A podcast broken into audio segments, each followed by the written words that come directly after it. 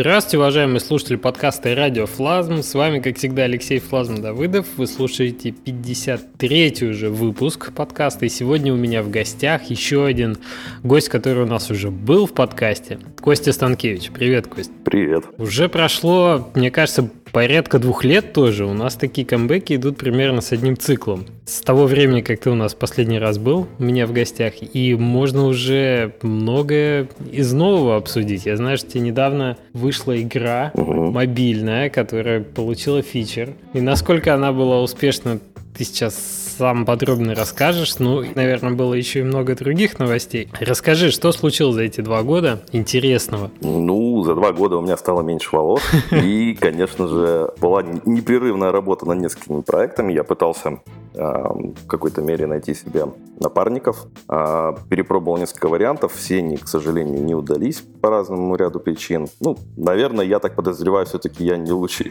компаньон, и со мной тяжело работать. Наверное. Ну, так или иначе, там были попытки работать над сиквелом для Блюпринта, которые не увенчались успехом, но прототип таки нашел свое применение в чужой игрушке. Может, чуть позже об этом расскажу. Mm-hmm. А, вот. А, собственно, где-то а, с зимы 2013-2014 у меня резко упала продуктивность понятным причинам. Вот. И до лета я в таком вот полублуждающем состоянии был. Пробовал некоторые прототипы пилить, ничего вот не взлетало. В результате начал работать совместно с издателем над э, проектом, вот, о котором я пока из-за Индии не могу ничего особо много рассказать, но проект довольно интересный, объемный. Надеюсь, мы его все-таки допилим и потом уже запишемся, расскажу э, опыт разработки крупного проекта под мобилки. То есть ты к немцам вернулся? Ну, мы не будем называть издателя, но да. Окей, а, хорошо. Да. А, собственно, по поводу новой игрушки. Да, действительно, опять я вернулся к пазлам после долгих блужданий. А, где-то зимой, в начале зимы, пришла идея создать простенькую такую игрушку, в основе которой вот залегла эта популярность воксельной графики, которая особенно вперед протолкнул Crossy Road. Угу. То есть идея я думаю, многим приходило в голову просто взять куб... игровой процесс кубика Рубика и, собственно, скрестить его с воксельной графикой. Прототип был запилен буквально за пару часов, так. а потом разработка затянулась аж на целые полгода. Несмотря на то, что в целом на игру ушло где-то 150 часов чисто как бы работы, но из-за вот постоянных таких вот э, загруженностей по основной работе и так далее, приходилось ее так растягивать.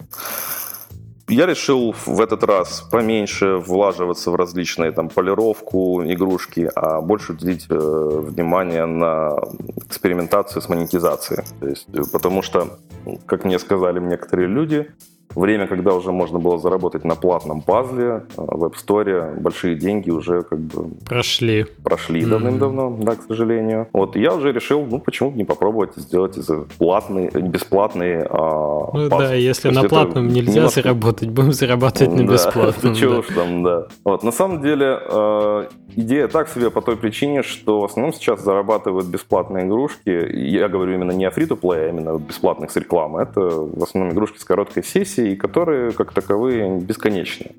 То есть игры, к которым игрок возвращается несколько раз в день, и он не может ее пройти, она просто может ему надоесть через некоторое время. Пазл, конечно, особенно такой, как кубика, в котором человек довольно быстро осваивается и может его пройти в целом, я думаю, без особых проблем за час, за два. Естественно, просмотров рекламы будет немного. То есть я сознательно шел на шаг как бы, делания ее бесплатной с рекламой просто ради эксперимента. Э, с тех пор, как я выпустил Blueprint, появилась такая в рекламе, ну, относительно для меня новое явление, как э, Mediation. Я думаю, многие о нем знают, но те, кто не знают, объясню. Это когда вместо кучи разных э, рекламных API, которые вы обычно встраиваете в свою игру и вручную пытаетесь между ними как бы жонглировать, показывать, например, по очереди их или так или иначе. А используется всего лишь один API сторонний, который каждый раз, когда нужно показать рекламу, отправляет запрос на сервер. И в зависимости от того, какой, из какой страны игрок, но, например, как, я не знаю, там, э, пожалуй, они, наверное, только по, по стране это сортируют. Они отправляют сразу запросы во все рекламные сети, которые вы хотите использовать, и показывают в результате ту рекламу, которая вам принесет больше всего. Да, вот у нас как раз в прошлом подкасте Женя Федосеев рассказывал про хейзап в этом смысле. Да, да, да. Ну, собственно, их сейчас очень много. Я тоже использовал хейзап, потому что почему-то он такой был, по-моему, в то время на слуху, когда я выбирал. Но на самом деле их довольно много, этих э, компаний, и особенно когда, если вы получаете фичер на App Store, и игрушка ваша именно просто бесплатная с рекламой, то очень многие из них начинают стучаться в почту, просить, чтобы вы встроили именно их медиейшн, там, кидаться вас деньгами и так далее. То есть у них сейчас это я так понимаю, довольно жесткая конкуренция между собой. Mm-hmm. Вот, то есть я накрутил монетизацию, строил рекламу, а потом у нас оказалось, что в городе проходит небольшая конференция по геймдеву, а, Get IT. Ну, я решил уже, поскольку я до этого на конференции никогда не ездил, ну, решил уже, раз как-то конференция приехала ко мне. Ну, надо сходить. Да, надо сходить. В Одессе э, был, да? Да, была uh-huh. в Одессе. А, собственно, я пошел для того, чтобы получить фидбэк по игрушке. А, показал им народу, народ поиграл. А, я для себя понял а, такую вещь, что люди делятся на две категории. Первая категория складывает каждый пазл потом впервые взяв в руки вообще игрушку буквально за пару секунд. А вторая категория может втыкать 5 минут и не сложить ни один. То есть какой-то золотой середины не было абсолютно вообще. То есть фидбэк такой, э, скажем так, бесполезный для меня, потому что я вообще не понял, что менять в игре, чтобы сделать ее лучше. Ну, в общем, я решил таки сориентироваться на э, людей, которые более затруднительно для них было играть, поэтому я немножко упростил еще больше, потому что сделал предположение, что все-таки большее количество людей именно будет из второй категории, и не прогадал в конечном итоге. Собственно, после того, как я запилил игрушку, перешел, э, разработка перешла именно в мой любимый этап, этап маркетинга. По сути, спустя два года, на самом деле, каких-то ключевых изменений в том, как продвигать игрушку на мобильные платформы, я не могу сказать, что произошло. Появились новые каналы, конечно, которые, э, как видеообзоры на YouTube, которые могут принести довольно большое количество трафика в зависимости от того, кто делает обзор. Но я думаю, эту, эту тему уже неоднократно обсуждали. Мы о ней тоже говорили в прошлый раз, да, но и для меня это было немножко открытием, в том смысле, что я считал всегда ютуберов э, более, ну, каналом для продвижения более классических игр, Steam, консольных, может быть. А тут оказывается, что какие-то бешеные количество просмотров у детей, которые играют в мобильные же игрушки, да. А, как- как-то это комментируют сами, и это и вполне себе неплохой трафик дает тот же мобильный с мобильного YouTube. Конечно. Ну, дело в том, что, наверное, просто э, мы как в основном-то играем в игрушки консольные, соответственно, наверное, и смотрим э, летсплей, и не только летсплей, обзоры именно консольных игрушек, поэтому нам знакомы больше именно большие имена из ютуберов. А о некой нише, которая, как ты сказал, дети играющие, мы, наверное, просто не догадывались. Но она существует действительно. На самом деле пробиться к ним не, ну, намного легче, они быстрее отвечают, все эти ну, обзорчики, я имею в виду. То есть, в отличие от прессы, там практически постоянно, ну, большинство из людей, которым я писал, они отвечали сразу. Единственное, что Многие очень непрозрачно намекают, что неплохо было бы подкинуть денег. Да. Но я тебе хочу сказать, что э, у прессы, ну как прессы, я имею в виду именно классические сайты, где печатные обзоры идут. Дела у них сейчас скажем так, очень плохие. Э, да, в принципе, любой человек, который знаком с Touch Arcade и слышал о том, что ребята вышли на Patreon, может уже догадаться о том, Это что... Это плохой, да, признак. Показываем рекламу. Да, то есть если Touch Arcade уже идет на Patreon, то тогда у остальных вообще все плохо. Это действительно тоже сказывается. То есть практически, ну, не знаю, многие очень ребята из тех, которых отвечали мне довольно крупных э, западных, я имею в виду, сайтов обзорщиков, многие просили там, э, ну, не просили, а предлагали платные услуги, то есть платный промоушен, платные какие-то фичеры у них на сайте и так далее. То есть, что говорит о том, что, конечно, с посещениями у них уже хуже, и, видимо, уже и монети... реклама не так монетизируется. Ну, да. Сейчас такой период, мне интересно, как он будет дальше развиваться, то есть, что будет следующим. Многие говорят, что ютуберы на самом деле не решают эту проблему, то есть, что они тоже сейчас теряют популярность. Ну, видишь, вроде как Next Big Thing был стримеры,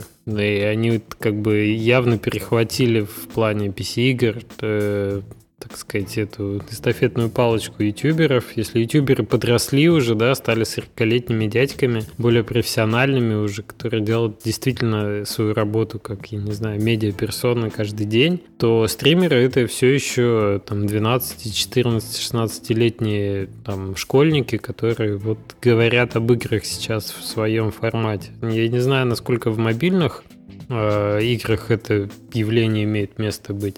Ну, по крайней мере, в PC-играх это вот так было. Угу. Ну да. В общем, мне интересно, как это будет развиваться в дальнейшем. Просто я как бы до сих пор еще такой у меня закостенелый, знаешь, как э, привычка. Я все равно как бы хожу по этим вот печатным сайтам именно, ну, назовем их печатными. И mm видя, как они загибаются, я имею в виду именно по мобильному направлению, мне интересно, что будет следующим, как оно будет развиваться. Слушай, а была у них э, когда-то хорошая доля влияния, скажем, на мобильных играх? Потому что мне кажется, что, ну, вообще расхожее мнение, что мобильные игроки не может быть настолько молоды, что они не читают сайты. Может быть, настолько культура потребления контента другая, что они просто не читают. На самом деле, меня больше эти сайты интересовали в том плане, что они создавали какой, какой-никакой, скажем так, это такое слово есть, баз, знаешь, вокруг игры. То есть до релиза. Угу, да-да. И на этих сайтах, ну, на T-Arcade точно мониторились эти сайты теми же фичер командой из Apple. То есть они отслеживали, какие интересные проекты будут в будущем. И то есть так или иначе это могло повлиять на фичер. Потому что, ну, кто бы что ни говорил, для бесплатных игрушек, для платных игрушек небольших, которые зарабатывают, ну, бесплатные игры, которые зарабатывают на рекламе, на мой взгляд, все равно в данный момент фичеры, это особенно для маленьких, я имею в виду, которые бюджетные, как мои, фичеры решают mm-hmm. очень много. Поэтому, О, да. Даже если взять всю рекламную кампанию сейчас, я имею в виду весь маркетинг, он связан для меня заключается именно в том, чтобы создать максимальное количество упоминаний об игре именно для получения фичера в конечном итоге. Собственно, я когда планировал маркетинговую кампанию, я распланировал как бы все поэтапно, подготовил материалы для прессы, подготовил материалы для ютуберов, э, для питча Apple, распланировал ее там наперед. Ну, а потом я сделал то, что делаю обычно я, глупость, то есть я решил, а зарелизю-ка я игру на следующей неделе. Вот, да и начал рассылать письма. Естественно, большинство, скажем так, сайтов просто проигнорили, то есть завис...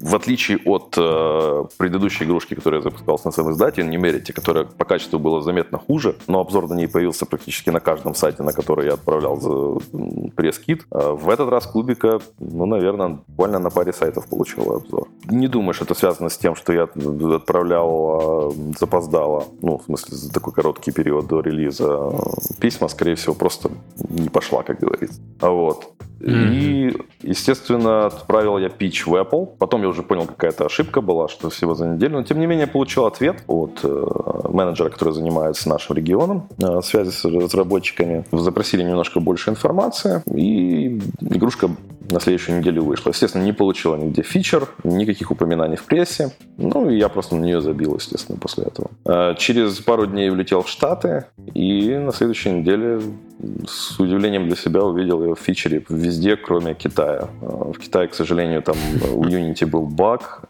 связанный с динамическими шрифтами.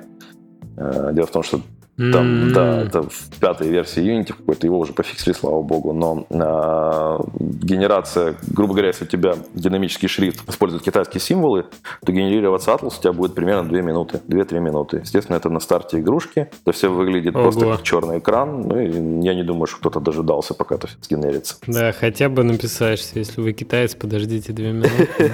Не думаю, что это помогло бы, но...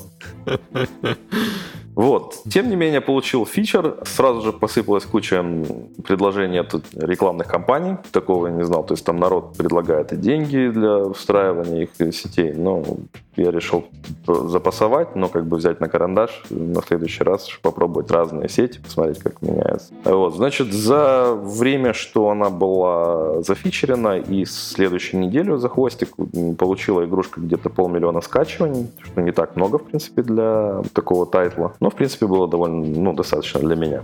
Топах особо где-то пробиться не получилось, э, разве что в небольших, э, как бы, ну, естественно, в Штатах там особо даже мечтать о топ-10 10 не приходилось. В России, по-моему, в Германии получилось добираться до топ-10, но тоже до второй половины позиций. На самом деле топ-фри все-таки более конкурентный топ из-за О, того, да. что там да, есть крупные игроки, которые льют э, довольно большой трафик, и с ним просто ну, тяжело соревноваться. Топ-фри это вам не пейт, тут люди деньги зарабатывают серьезно, да. Именно, да. Собственно, кого интересуют цифры, поскольку тут я не связан никакими NDA, то доход довольно небольшой. Получилось со всех этих 500 тысяч скачиваний порядка 15-16 тысяч. А Вот. Потом где-то еще месяц а, длился хвостик, а сейчас, ну, такой неплохой. И сейчас уже хвост упал где-то до сотни в среднем э, в день. Ну, это при том с разных сетей. Я имею в виду, что в целом сотня получается. Но я думаю, что он будет уже падать, естественно, потому что пока игрушка ушла глубоко уже в топ, из топов вылетела, и уже никаких особо фичеров у нее нет. Мгм. В общем, такой вот опыт запуска небольшого пазла, который был разработан за 150 часов. Окей, я вот просто думаю, что если был фичер везде, Мгм. то если, в общем-то, ну окей, ладно, полмиллиона скачу. Ну, игрушка, наверное, не очень, да? Да не, не, тут получается, не, ну фичер, если игра получила, значит, э, и визуально, по крайней мере, на... Я, я ее тоже скачал, я ее, кстати, по фичеру увидел. И я только потом это тебе написал в скайпе, тебя поздравил с фичером, потому что это же не ты мне ссылку прислал, что вот она вышла там и так далее. Я ее реально увидел в сторе, в топе. И э, визуально это все хорошо, с механикой тоже все хорошо. Правда, я, наверное, отношусь и одновременно к двум категориям, которые ты обозначил, потому что я над, как, над, какой, над каким-то из пазлов э, тупил нещадно, а какие-то я проходил сам не, не понимая как. Но потом я... Да, вот интересный такой парадокс. Но потом я начал сопоставлять, что вот если кубики там оранжевые к лицу должны относиться, я начал тупить именно на лицах.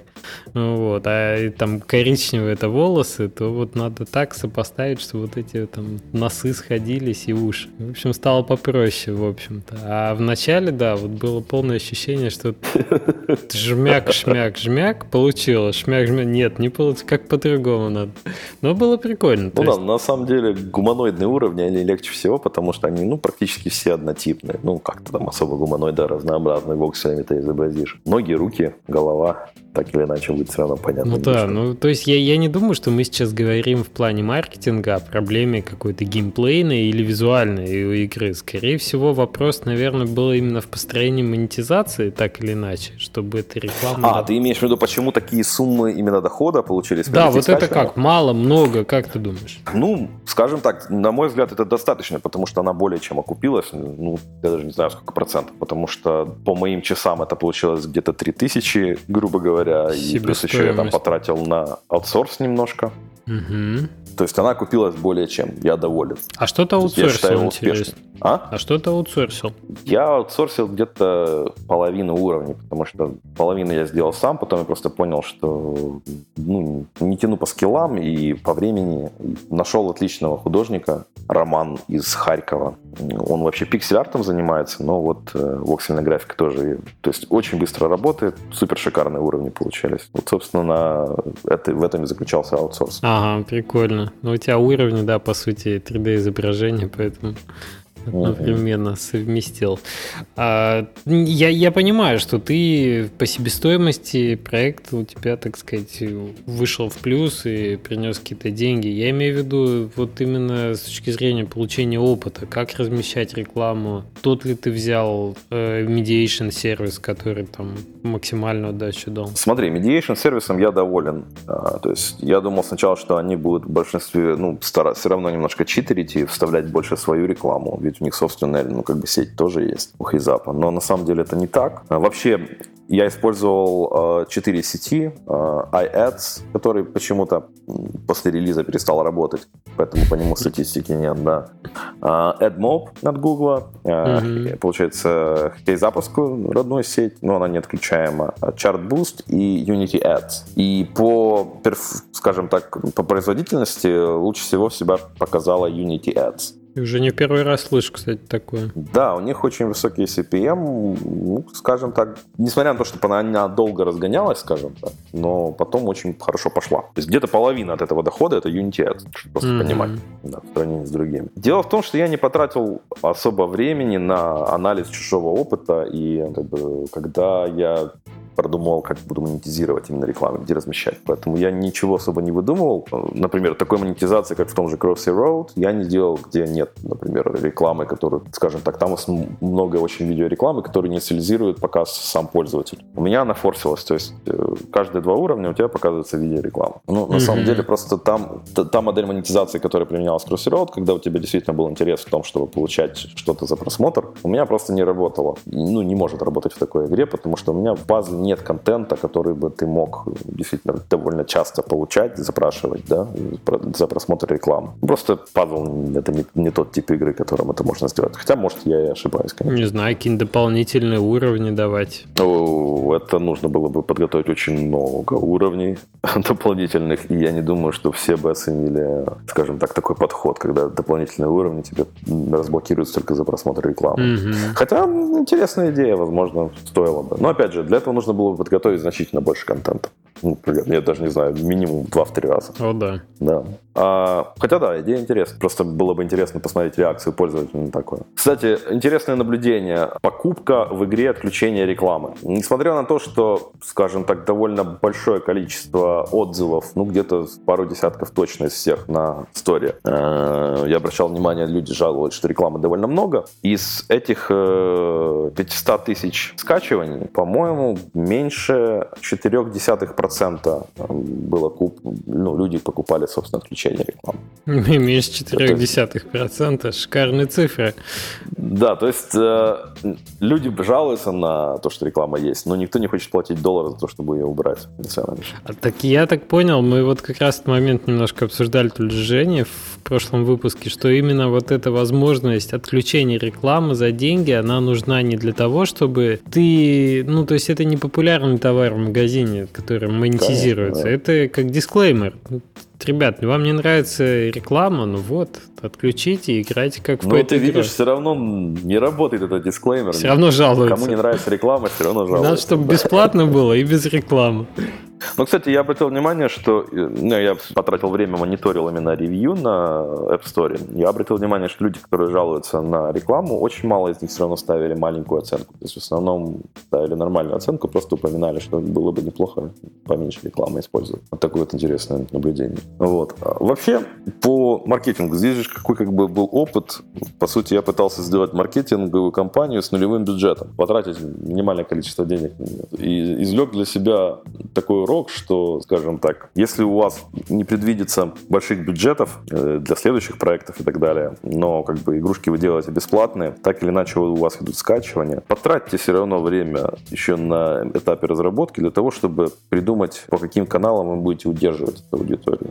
Создайте Facebook комьюнити, э, на Твиттере, сайт. Обязательно, чтобы конвертировать этих игроков и удерживать их, и иметь возможность канал до них достучаться в будущем. Потому что это единственный способ с э, не имея денег на бюджет, какие-то получить скачивания для последующих ваших тайтлов, которые вы будете релизить. Просто это действительно звучит очень очевидно, но многие люди, которые начинают работать над своими вот именно бесплатными игрушками и собираются серьезно в это инвестироваться в будущем, я имею в виду силами, почему-то, когда доходит именно до этого, ну, я говорю о себе тоже, почему-то либо об этом забывают, либо это игнорируют. Но это неправильно. То есть я сейчас об этом не подумал, и, в принципе, из этих э, полумиллиона скачиваний можно было бы сделать неплохую конверсию в людей, которые бы могли потом скачать э, следующий title и как бы дать ему какой-то уже старт момент релиза. Но, к сожалению, я этого не сделал. Поэтому, ребята, если кто-то собирается это делать, очень рекомендую об этом хорошо и серьезно подумать. Ты знаешь, я вот какую мысль хочу озвучить, что в последнее время мне все чаще приходит в голову важность не единичного продукта, который ты как студия, скажем так, поставляешь, а важность э, регулярности, и постоянства в плане стилистическом, может быть, в плане жанровом, той, той линейки продуктов, которые ты можешь поставлять в виде там, сериала, скажем так. Ну, то есть это не сериал, да. как сериал, да, где серия там каждый является там, с, с одним персонажем. Это могут быть совершенно разные. Это примерно то, что там кетчап, например, делает, да? Да, да, да. У них можно проследить наследственность. И есть аудитория, которая с ними постоянно пребывает, потому что они знают, что вот тут будет следующее, я поиграю чуть-чуть, да, это меня развлечет, потом ну, да, там... следующее. Это то, что делает Просто Netflix. доходит уже да. Э, до того момента, когда как бы люди просто видят, что это кетчап, и они уже понимают, что да, я в это буду играть. Ну или как минимум скачаю, посмотрю. Да, это может быть гарантия качества, это может быть гарантия стиля, это может быть гарантия геймплея определенного, но постоянство здесь значительно важнее, что ну там раз в месяц выходит. Да, совершенно верно. Раз. Ну просто я же тебе говорю, то есть нужно думать о том, как ты будешь конвертировать эту аудиторию в ту аудиторию, которая будет следить за твоими следующими как бы запусками и так далее. То есть тебе нужно иметь какие-то каналы доступа к ним большинство людей поиграет в свою игру и могут ее просто потом удалить. Но если ты как, каким-то образом их все-таки подсадишь на поток информации от тебя, то есть, что ты мог до них достучаться, когда у тебя выйдет следующий а, title, то ты гарантируешь таким образом какое-никакое ну, количество скачиваний из от части этой аудитории, которую ты получил от этого тайтла. Поэтому об этом нужно обязательно думать. Ну и, конечно, не бояться, ну, многих из разработчиков есть такая, особенно если ты работаешь над маленьким тайтлом, который довольно легко сделать, скажем так, по времени не занимает много. Многие почему-то боятся их выкладывать э, в превью, в открытый доступ там где-нибудь, либо просто начинать рассказывать задолго до релиза по той причине, что могут склонировать или запустить раньше. То есть тоже я не советую это делать. Достаточно, ну, желательно все-таки делать какое-то промо еще на этапе разработки, даже если у вас маленькая игрушка, не только для того, чтобы получить э, фидбэк, а для того, чтобы все-таки создавать действительно тот самый баз, о котором я говорил, который тоже помогает потом э, при промо. Особенно его нужно на, нацеливать именно вот на сайты обзорщиков и так далее. То есть где до сих пор еще велик шанс, что игрушку могут заметить э, в Apple Editorial Team и положить на нее глаз, скажем так. И больше шансов, что на нее обратят внимание, когда будут уже после релиза отбирать э, игры в фичер-лист. А вот это интересная мысль, что обзоры нужны не для того, чтобы аудиторию нагнать, Конечно. для того, чтобы фичер получить на самом деле. Ну, ну да, так там особо ты ничего не получишь с этих э, скачиваний, которые ты будут с обзоров, потому что у этих сайтов, э, у них, как правило, география довольно ну, разбросана, особенно популярных. И выходит так, что тех скачиваний, даже если ты там получишь довольно большое количество с того же Touch Arcade, из-за того, что там с разных стран люди, то в топах тебя это особо не поднимет, то есть толку от тебя от них не будет. Ведь самое главное на первом этапе получить достаточное количество скачиваний, чтобы пойти вверх в топах, а дальше уже за счет этого уже идет какой-то какой-никакой кумулятивный эффект. Вот. Если у тебя большое количество людей, лучше, скажем так, получить меньшее количество скачиваний в одной стране и закрепиться там в топах, чем получить еще большее количество скачиваний, но в разных странах, и выхлопа с этого получить абсолютно никакого. Угу. Да-да-да. Смысл в том, чтобы при помощи скачивания закрепиться в сторе, а не, не... То есть вот именно тогда это даст эффект еще большем количестве. Кстати, мне кажется, именно в этом и проблема этих э, сайтов, почему реклама на них подешевела и, э, возможно, уже пользуется не таким э, впросом, потому что ты даже дав рекламу на том же Facebook, у тебя есть возможность настолько четкий таргетинг настроить по стране и по типу устройства, которые на сайте ты никогда у тебя не получится добиться. Соответственно, выхлоп будет при меньшем вложении больше на, ну, в том же Фейсбуке. Поэтому я думаю, что ребята все-таки уже голосуют рублем в сторону именно такой вот рекламы, где больше возможности настроить таргет, таргетинг, чем таких вот профильных ресурсов. Да, реклама на Фейсбуке часто обсуждалась. Кстати, мне очень понравилась мысль, не знаю, как ты к этому относишься, что э, для традиционных Steam игр применялась такая тактика рекламы, таргетированной через Facebook, вместо продвижения более классического, да, через прессу и ютуберов.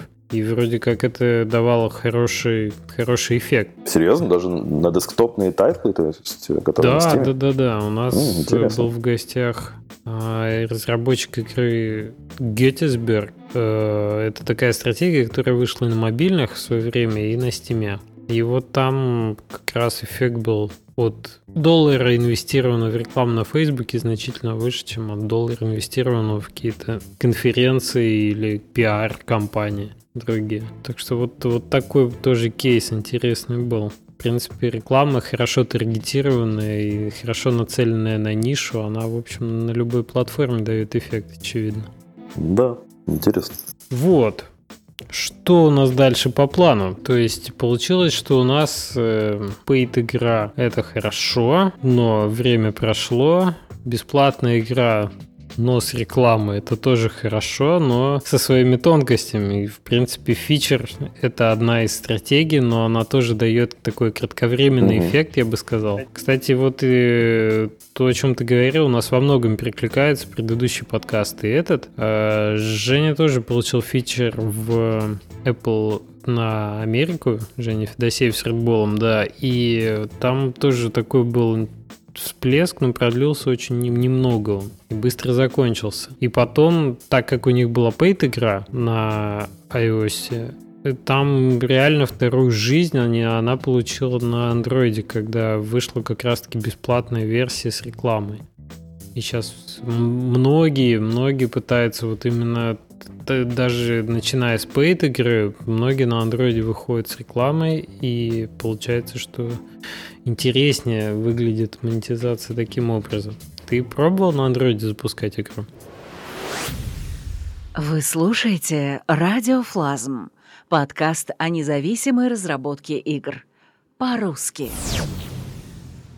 Нет, я вот только собираюсь кубика портировать э, на Android, потому что на самом деле я знаю тоже, э, ну, о том, что по своему опыту что бесплатные игрушки с рекламой там приносят больше дохода, скажем так, и хвост у них более длительный, чем на iOS. А, но у меня пока абсолютно нет контактов э, с Editorial Team в Google Play. То есть я несколько раз пытался так или иначе там достучаться до народа и по личным контактам, просто в Гугле в интернете, но, к сожалению, пока вот не было никаких у меня успехов. Но обязательно буду пробовать, конечно. Ну вот там, да, там немножко, я так понял, отличается подход, что надо немножко посидеть, подождать, пока в игре появятся скачки и отзывы, но потом фичер вполне возможно. В общем, да, есть отличия. Так, по, по игре мы вроде все озвучили, да? Может, еще какие-то выводы у нас оставались, но если вспомним, то это...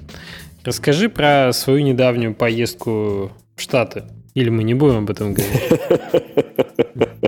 Я мой по списку. Не, мы можем это вырезать. Саша, мы это убираем, да? Давай просто мы так вот и оставим, да? Ты меня спросишь, я посмеюсь, и мы перейдем к следующему вопросу. Нет, можно рассказать, на самом деле, кратко, конечно, не в таких деталях у тебя, я тебе рассказал. Собственно, да, был у меня интересный experience. А, было приглашение от ребят из камуфляжа, это небольшая студия в Сиэтле которые в свое время собрали на Kickstarter деньги на, скажем так, первую серьезную игру для мобильных устройств, которая называлась э, «Республика». То есть, э, по сути, консольный такой title, который ребята хотели именно запустить на, сначала на iOS, а потом э, на Android девайсах. Я получил как бы такую вот возможность посмотреть, как более серьезные игры делаются изнутри, потому что у меня до этого опыта работы в крупном геймдеве не было вообще. Э, к сожалению, не могу рассказать очень много из, из этого, потому что, ну, там, секретности, все такое, но сделал для себя довольно много выводов, а, в частности о том, что работать над маленькими проектами на мобилке гораздо менее, а, скажем так, а, меньше стресса и больше финансовой выгоды. Ну, конечно, я не сопоставляю абсолютные числа, но в относительных. Угу. Понял, что несмотря на то, что как бы скейл немножко поменялся по сравнению с тем, как делали, там, клепали крупные игры, скажем так, э, там лет 10 назад, и все говорили, что это кошмар, и вообще не суйтесь туда, и там crunch. А, и несмотря на то, что люди, как бы команды сейчас уменьшились, люди все равно стараются делать игры чуть-чуть поменьше, чем как бы консольные title ы, на которые тратились там десятки миллионов долларов. Crunch и все так же там. То есть это все так же реальность. Люди, сидящие до, там, до полуночи на рабочем месте, это все еще реальность. Поэтому, если вам 20-25 а, лет, у вас нет семьи, и вам действительно вы получаете там, жуткий adrenaline rush и кайф от того, что вы работаете над, э, собственно, игрой консольного качества, то тогда, да, действительно, есть смысл идти э, и пробовать себя в таком серьезном геймдеве, потому что это, по сути, ваш единственный шанс. Как только вы начнете обзаводиться семьей и э, какими-то более там высокими целями, особенно финансовыми целями, то это абсолютно уже будет не соответствовать вашим представлениям о том, как бы, а, чего вы хотели бы от этого получить. Просто не получите ни удовольствия, ни денег, а, возможно, еще и лишитесь семьи, что, кстати, у них там довольно часто бывает. Ну, видишь, для кого-то, может, это не минус, а плюс. Не знаю, всякие бывают истории. Так, понятно.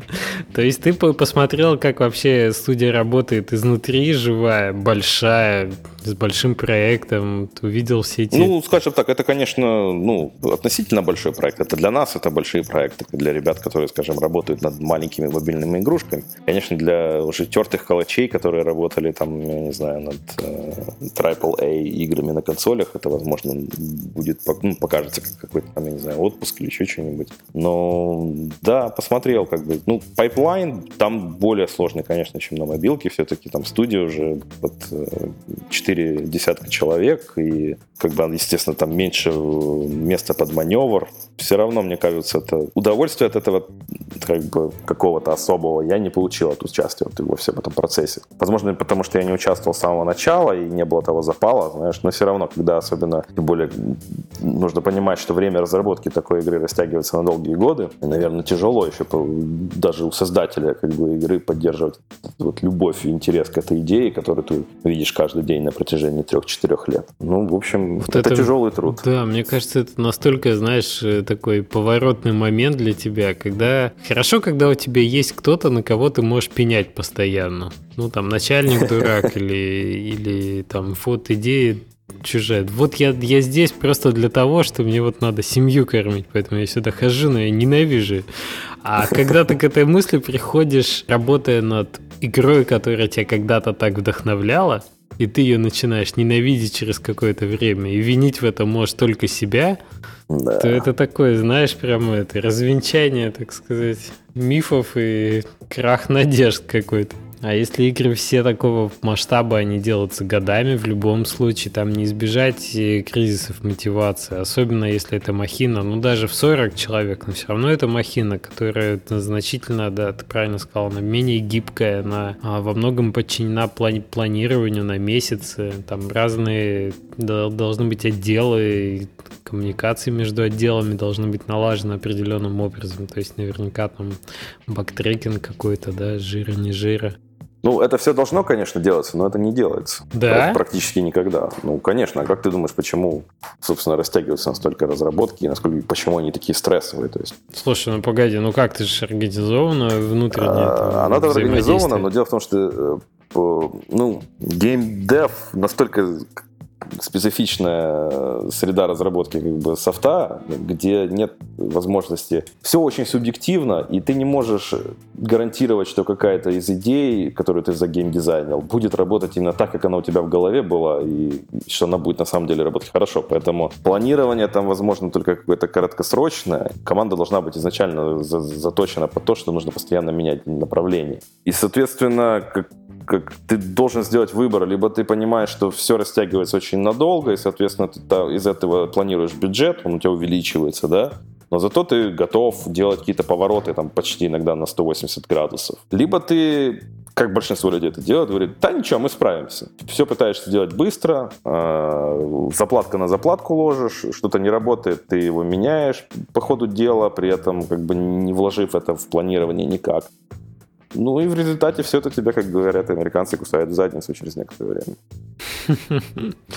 Да, да, да. Такой подход, он неплохо работает, наверное, на самых небольших. То есть, если у тебя циклы разработки несколько месяцев, mm. ты себе можешь позволить, что у тебя стал не месяц разработки, а два, даже три. Да. Это никогда не выглядит ощутимо сильно. Но если ты планировал на год, и у тебя бюджет на год, а ты начинаешь делать уже второй год игру, то это совсем другая ситуация. Да, потому что дело в том, что эти проблемы, как ты сказал, когда у тебя увеличивается бюджет и время разработки, оно как бы растет там даже не в разы, а как-то экспоненциально, потому что у тебя с месяца на два, скажем так, переход, или с месяца на три, это не так болезненно, как с года на три. Года. Вот это вот, то и дело. И свое, свое личное время ты как-то с этим больше примиряешься, чем со временем и бюджетом зарплатного фонда для 40 человек на, на еще один год. Это серьезные деньги, особенно в Штатах. Ну, в общем, из этого всего я вынес для себя несколько э, различных выводов. Э, то есть мне удалось по пообщаться со многими э, продюсерами, которые работали в Rockstar и в Blizzard. То есть послушать их, как у них это все там налаживалось скажем так, работы и так далее через время, ну, по, на протяжении их всей как бы карьеры. И я вынес для себя уже какие-то выводы для того, например, как нужно организовывать команду, даже для, ну, для маленьких игр, как разработки. Это что обязательно, если ты хочешь нормально работать, у тебя должны быть две а, маленькие команды, одна, которая preproduction делает, другая, которая делает production. То есть, если особенно у тебя прицел идет на маленькие игрушки, которые там разрабатываешь, например, там от 3 до 6 месяцев, то одна команда у тебя, например, работает постоянно над прототипами, при этом в этой команде должен обязательно быть, э, ну, естественно, программист, опционально художник, потому что для прототипов желательно графику какую-то финальную не делать, потому что ты начинаешь инвестировать в это время, и тяжелее от них отказываться. От прототипов отказываться нужно обязательно, если они не работают. Вот, чтобы не начинать э, разработку заведомо уже мертвых проектов. Э, в этой команде обязательно должен быть продюсер, в этой, который может посмотреть на идею, на прототипе, сразу сказать, где будут проблемы в производстве, что будет будет стоить дорого, что можно сделать быстро, что наоборот будет растягиваться. Там должен быть обязательно геймдизайнер, который оценит э, даже еще на ранних стадиях вообще будет ли работать эта идея. То есть вообще из общения с э, опытными ребятами я понял, что геймдизайнер это в первую очередь именно человек, ну основная его как бы, ценность в том, которая приобретается только с опытом. Когда человек может у себя в голове понять, идея будет э, уже реализована, если эту идею реализовать, она будет работать или нет. Потому что, как оказалось, очень маленький процент людей это действительно может сделать. И действительно как бы дать э, какой-то ответ, который будет как-то соответствовать действительности. Потому что большинство людей думают, что все идеи, которые им приходят в голову, если их реализовать, они 100% будут работать. Так вот, и также в этой команде обязательно должен быть маркетолог, э, человек, который будет сразу ничего там тоже буквально с идеей будет скажет, скажет, ребята, вот это продать невозможно. Притом под словом продать я не имею в виду даже именно как продать конечному пользователю, я имею в виду вообще каким-то образом через какие-то каналы донести до вашей аудитории. То есть это не обязательно про платный какой-то title я говорю, а вообще в целом можно ли это как-то э, обратить внимание скажем так, у вашей аудитории на вашу Ну да, какая маркетинговая ценность у этой идеи? Да, то есть э, любая идея должна проходить вот через эти три такие, скажем так, э, этапа оценки. Оценка по геймдизайну, оценка по э, стоимости, ну как бы там, по сложности и стоимости продакшена и оценка с точки зрения маркетинга. Иначе вы рискуете начать разработку над игрой, которая по одной из этих трех причин просто-напросто зафейлится. Вот. Так, собственно, эта команда предпродакшена должна этим заниматься. Как только проходит идея, вот эти вот три стадии, она начинает, идет в прототипирование. А, после того, как уже заканчивается прототип, еще раз это все уже оценивается уже на уровне прототипа, потому что у вас есть что можно действительно пощупать, поиграть. А потом уже идет совершенно отдельная команда, которая занимается продакшн, в которой уже, конечно, больше участвует людей, в зависимости от сложности проекта, вы там подключаете больше программистов, больше художников и так далее. И только вот с таким вот жонглированием между двумя этими командами можно построить какую-то более-менее живую бизнес-модель в игровой индустрии. Предсказуемый какой-то результат, да? Да, но Достигать. все равно игровая индустрия — это, наверное, та индустрия, в которой бизнес-план хорош только тем, что его можно под ножку стола там подставить, чтобы он не шатался. Ну что, можно в банк отнести.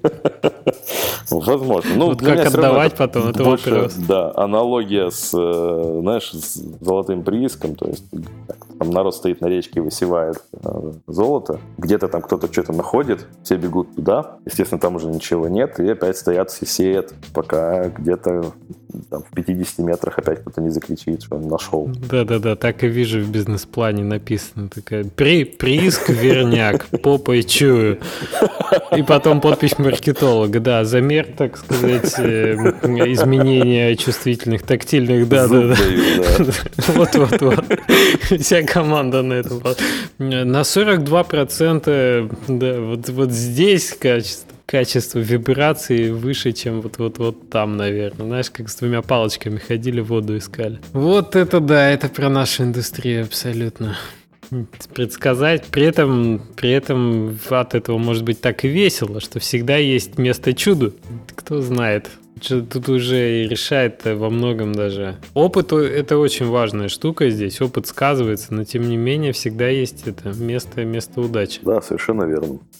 Ну, не знаю, мне кажется, что если вы хотите именно зарабатывать денег и э, иметь какие-то стабильные доходы, какое-то планирование, то игровая индустрия это, это не для этого. Здесь есть какой-то шанс заработать э, стартовый капитал, если он у вас есть, лучше вложить его в какой-то другой бизнес, пусть он у вас развивается, приносит вам какие-то деньги, а игры делать уже для удовольствия. Но это чисто субъективное такое мнение. Ты знаешь, мне кажется, в, вообще в геймдеве большие проблемы на самом деле у больших компаний. Потому что там ответственности. Ну вот один раз ты сделал там успешный проект, большой, прибыльный, и дальше у тебя проблема. Либо тебе его надо повторять, и мы имеем эффект Call of Duty и там GTA, например, да? Хотя GTA все-таки не очень в этом смысле довольно хороший пример, потому что GTA все-таки растет и множится. Вот. Э. Ну, его еще не было столько частей, сколько у... Ну да, посмотрим, что будет деле. в GTA 8. Там уже... Вот, но все-таки для небольших команд, которые делают проекты, те, которые им все-таки приносят удовлетворение, как цикл разработки небольшой, когда постоянно пробуешь что-то новое и делать, не успевают э, они тебе так сильно надоесть, а, мне кажется, больших проблем-то и нет, потому что это постоянно и спроса такого с тебя нет. То есть это лайфстайл по большому счету. Да, это там небольшой коллектив, да, ты все-таки должен а, быть в плюсе для того, чтобы дальше иметь возможность этим заниматься. Но этим Индии хорош, что у тебя не стоит над душой отдел маркетинга, у тебя не стоят там толпы, я не знаю, фанатов, которые так и ждут, знаешь, сказать, а вот, вот что-то Rockstar уже не торт что-то вот по сравнению с тем, или вот эти зубры. Ну, то есть ни, ни, никто не любит на самом деле больших, толстых, э, богатых ребят, которые делают Которых все хорошо, верняк да? за верняком. Да. Это и может быть не так, э, не так романтично, как, как инди-разработка. И все-таки, когда ты вот в это проваливаешься, все, ты понимаешь, что для большого корабля требуется хорошая система управления, вот, а все-таки геймдев это немножко не про то, и тут такой конфликт внутренний начинает. Люди шли за мечтой, чтобы рисовать красиво и, и программировать весело, а в итоге тебя чуть ли требуется неточность разработки банковского софта, чтобы все четко и вовремя, и, и вот никакого тут пива на рабочем месте с пиццей. Да, ну, к сожалению, я считаю, ну как, романтизм это очень хорошо, но как бы если идти в геймдев и действительно думать, что это только романтика, это абсолютно неверно, и это, это, это верный кра- путь к краху, то есть, скажем, потому что и планирование нужно, и и управление бизнес-процессами. Это все очень важно, это, от этого не убежишь. Это интересно, на самом деле. Да, многие люди я... как бы как почему-то говорят, да, это неинтересно, эти циферки все там, да, что-то планировать. Просто это ничем ну, особо не отличается от того же программирования. Это как только ты начинаешь понимать, как эти процессы работают, тебе приносит такое же удовольствие этим заниматься. Просто проблема уже в том, что если ты неправильно все организовываешь, у тебя просто будет не хватать времени всем этим заниматься, и, соответственно, не будет никакого выхлопа, и ты просто прогоришь. Может быть, может быть, да. Но я просто какой поинт хотел сказать, что чем меньше команды, чем меньше давления на тебя такого, чем, тем больше у тебя места для маневра, и тем больше у тебя как-то свободы и творческой, и, и такой разработческой. То есть ты workflow можешь значительно с большими допусками выстроить и всегда и взять и, там, я не знаю, позволить позволить себе денек, если у тебя ничего не идет, вот позволить себе ничего не делать в этот день, потому что... Согласен, да, абсолютно. Ничего у тебя так сильно не горит, и 40 ртов у тебя не стоят за дверью не ждут. Абсолютно верно. Но проблема в том, что, к сожалению, не все люди, которые идут в геймдев, понимают что, и, и хотят делать что-то маленькое, небольшое. Да. Ну, амбиции, да, Поэтому... амбиции имеют место.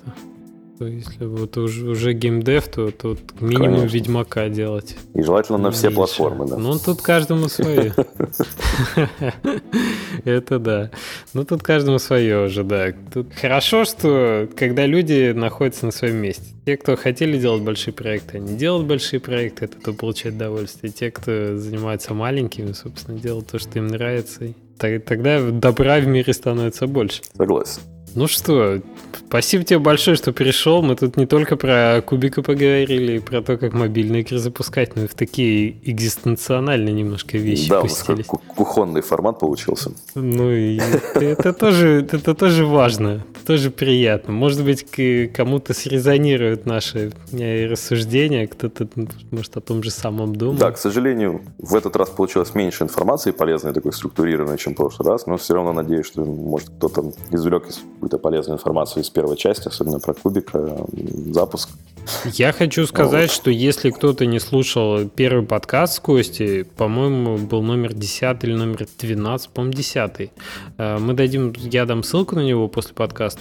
Обязательно послушайте, там очень много структурированной информации по запуску мобильных. Мы просто как бы имеем в виду, что тот подкаст вы уже точно слышали. И это как бы надстройка на него идет с корректировкой по времени. Знаешь, переиздание такое второе. Да, просто хочу отметить, что действительно много информации, которая была в твоем подкасте, она до сих пор актуальна, как ни странно, несмотря на то, что в гейм-индустрии, особенно вот на мобилках, очень все быстро и часто меняется, но многие из тех э, вещей, которые я там рассказывал, до сих пор работают приблизительно точно так же. Да, люди остаются людьми, и контакты в Apple искать по-прежнему там же. Да, да, совершенно верно.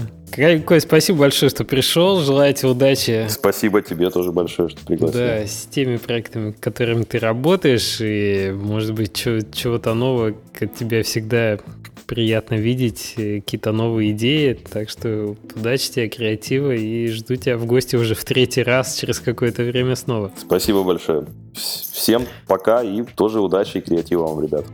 Пока-пока. Пока. -пока. пока.